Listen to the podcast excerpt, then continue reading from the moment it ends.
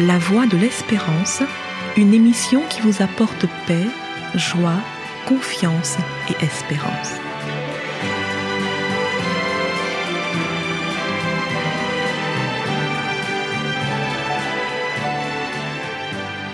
Bonjour la Guyane et bonjour à tous depuis la Guyane. Que nous réserve 2023 La question est vraiment de saison en ce début d'année. Poussé par sa curiosité et son désir d'anticiper, presque tous les hommes se posent cette question en ce début d'année. Pour tenter de trouver une réponse, certains se tournent vers les grands économistes, scientifiques ou spécialistes de la politique. D'ailleurs, nombre de ces spécialistes sont très présents en ce moment sur les plateaux télé et radio pour faire part de leurs prévisions. D'autres préfèrent faire confiance aux arts divinatoires, qui proposent plusieurs disciplines telles que l'astrologie, la voyance, la nécromancie, c'est-à-dire l'interrogation des personnes décédées dans le but de connaître l'avenir. Vers qui pouvons-nous décemment nous tourner pour tenter de connaître l'avenir? Ou encore, est-il nécessaire de connaître l'avenir en détail pour être heureux? Telles sont les deux questions qui nous préoccupent en ce moment. En réponse à la première question, nous dirons très simplement que pour ceux qui sont attachés à Dieu, ce ne sera certainement pas vers les arts divinatoires qu'ils vont se tourner, car le Seigneur condamne à répétition et fermement l'usage et la pratique des arts divinatoires. Pour exemple, nous prendrons ce que Dieu disait aux Babyloniens qui étaient versés dans les arts divinatoires. Lisons dans Ésaïe au chapitre 47. Dieu déclare, Le malheur viendra sur toi sans que tu envoies l'aurore. La calamité tombera sur toi sans que tu puisses la conjurer. Et la ruine fondra sur toi tout à coup, à l'improviste. Reste donc au milieu de tes enchantements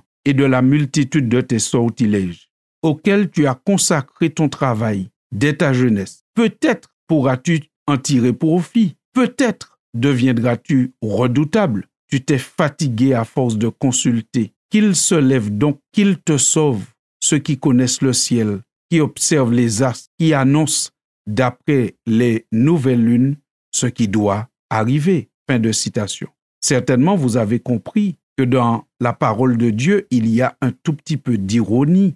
Dieu s'adresse à un peuple qui refuse de l'accueillir, mais qui prétend que sa force et son succès dépend des arts divinatoires. Et Dieu leur dit, mais si vous y restez, peut-être que vous allez pouvoir en tirer profit, peut-être que vous deviendrez redoutable. Mais nous savons tous que Babylone n'a pas été si redoutable que ça, puisque cet empire a été annexé par d'autres un peu plus tard. Ce qui montre bien que, aux yeux de Dieu, les arts divinatoires ne sont pas la clé du succès. D'autant plus que la Bible nous montre clairement que là où l'Évangile prend place, les arts divinatoires disparaissent. Pour exemple, encore, regardons le livre des Actes au chapitre 19, quand la Bible dit, Plusieurs de ceux qui avaient cru venaient confesser et déclarer ce qu'ils avaient fait. Et un certain nombre de ceux qui avaient exercé les arts magiques ayant apporté leurs livres, les brûlèrent devant tout le monde et on en estima la valeur à 50 000 pièces d'argent. Fin de citation.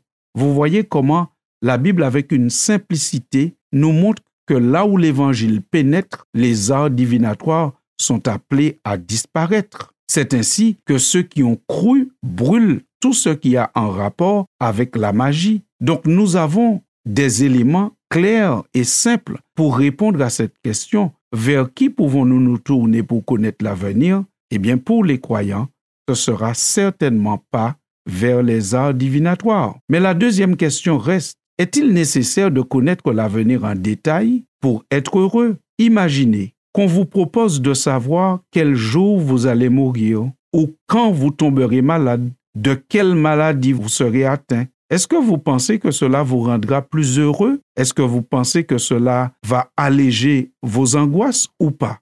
Je ne crois pas. Pour ma part, que je serais heureux de savoir quand est-ce que je dois mourir ou quand je tomberai malade et de quoi je serai peut-être malade. Ni pour moi, ni pour les membres de ma famille. En revanche, savoir que Dieu garantit un soutien indéfectible et réconfortant à ceux qui l'accueillent en toutes circonstances, oui, cela rend plus heureux. C'est pour cela que le chrétien ne cherche pas à connaître l'avenir en détail, mais il cherche plutôt à être complètement et totalement attaché à Dieu qui soutient en toutes circonstances. Voilà ce que Dieu déclare à son peuple dans le livre du prophète Ésaïe au chapitre 46. Écoutez-moi, maison de Jacob, et vous tous, reste de la maison d'Israël, vous que j'ai pris à ma charge dès votre origine, que j'ai porté dès votre naissance, jusqu'à votre vieillesse, je serai le même.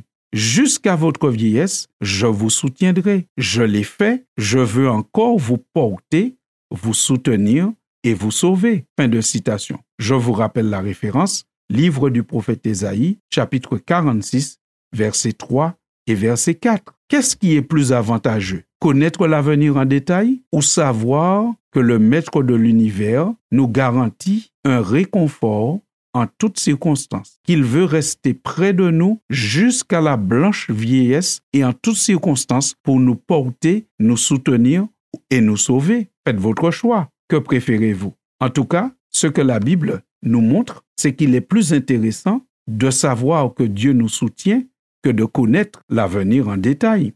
Nous avons parlé de la maladie, mais nous pourrions aussi parler de la mort. Si connaître la date de notre mort ne nous rendrait pas plus heureux, il est certain par contre que savoir que Dieu peut ressusciter ceux qui lui font confiance et leur permettre d'accéder à la vie éternelle va nous rendre plus paisibles et plus sereins. C'est ainsi que l'apôtre Paul consolait et encourageait ses frères en leur disant, Nous ne voulons pas, frères, que vous soyez dans l'ignorance au sujet de ceux qui dorment, afin que vous ne vous affligiez pas comme les autres qui n'ont point d'espérance. Car si nous croyons que Jésus est mort et qu'il est ressuscité, croyons aussi que Dieu ramènera par Jésus et avec lui ceux qui sont morts.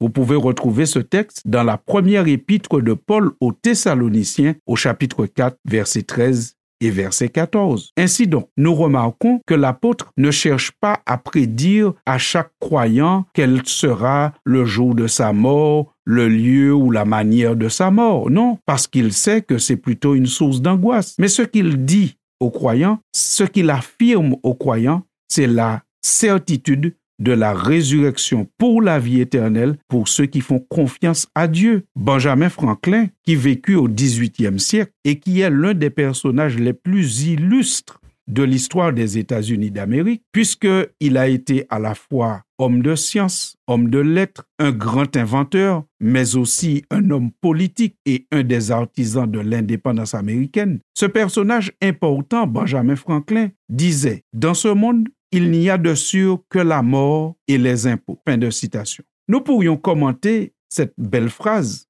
en disant, en ce qui concerne les impôts, le doute est permis, car parfois, il y a des fraudeurs très habiles, et parfois même, ceux qui font les règles s'arrangent pour ne pas payer. En conclusion, de ce que disait Benjamin Franklin, on pourrait retenir, mais finalement, seule la mort semble vraiment sûre. Aucun de nous n'est suffisamment fort pour lui échapper indéfiniment. Mais puisque nous nous appuyons aussi sur la Bible, qui est la parole de Dieu, nous pourrions déclarer, dans ce sens, dans ce monde, il n'y a de sûr que la mort et la résurrection. En effet, Jésus-Christ lui-même a dit que la résurrection est une certitude. Dans l'évangile de Jean au chapitre 5, Jésus disait, Ne vous étonnez pas de cela, car l'heure vient où tous ceux qui sont dans les sépulcres entendront sa voix et en sortiront. Ceux qui auront fait le bien ressusciteront pour la vie, mais ceux qui auront fait le mal ressusciteront pour le jugement. Fin de citation. Chers amis auditeurs, en ce début d'année, il est évident que nous serons largement tous sollicités pour connaître ce qui va se passer en 2023. Parfois, c'est notre curiosité qui va nous pousser et parfois, nous serons abordés au téléphone par des personnes qui vont nous appeler à longueur de journée pour nous dire je veux vous prédire l'avenir. Que répondre à ce genre d'appel? Tout simplement dire tout simplement ce que la Bible nous dit. Elle nous dit que le fait de connaître l'avenir en détail n'est pas la source du bonheur. Elle nous dit aussi que nous ne pouvons pas nous tourner vers les arts divinatoires qui s'appuie sur des choses que Dieu condamne. Par contre, nous n'avons pas besoin de connaître l'avenir en détail. Ce que nous avons besoin, c'est de savoir que Dieu est un soutien indéfectible et que même la mort ne nous fait pas peur, puisque si nous mourons en Christ, nous ressusciterons pour la vie éternelle. Que nous réserve 2023 Dans les détails, nul ne peut le dire avec certitude. Que nous révèle 2023 Nous pouvons y répondre avec assurance que Dieu continue d'être le même. Il souhaite toujours être le même et même face à la mort, son pouvoir n'est pas épuisé. Il ressuscitera en son temps, en son jour, tous ceux qui ont fait sa volonté pour la vie éternelle. Que nous réserve 2023 Alors, peu importe que nous réserve 2023, soyons tout simplement dans la paix du Seigneur. À bientôt, chers auditeurs. C'était La Voix de l'Espérance, une émission préparée par l'Église adventiste du septième jour. Si vous désirez avoir une copie de la causerie d'aujourd'hui, demandez-la. Elle vous sera donnée gracieusement. Écrivez à La Voix de l'Espérance, boîte postale 169 97 324 Cayenne, CEDEX ou téléphonez au 0594 25 64 26. Merci chers auditeurs et à bientôt.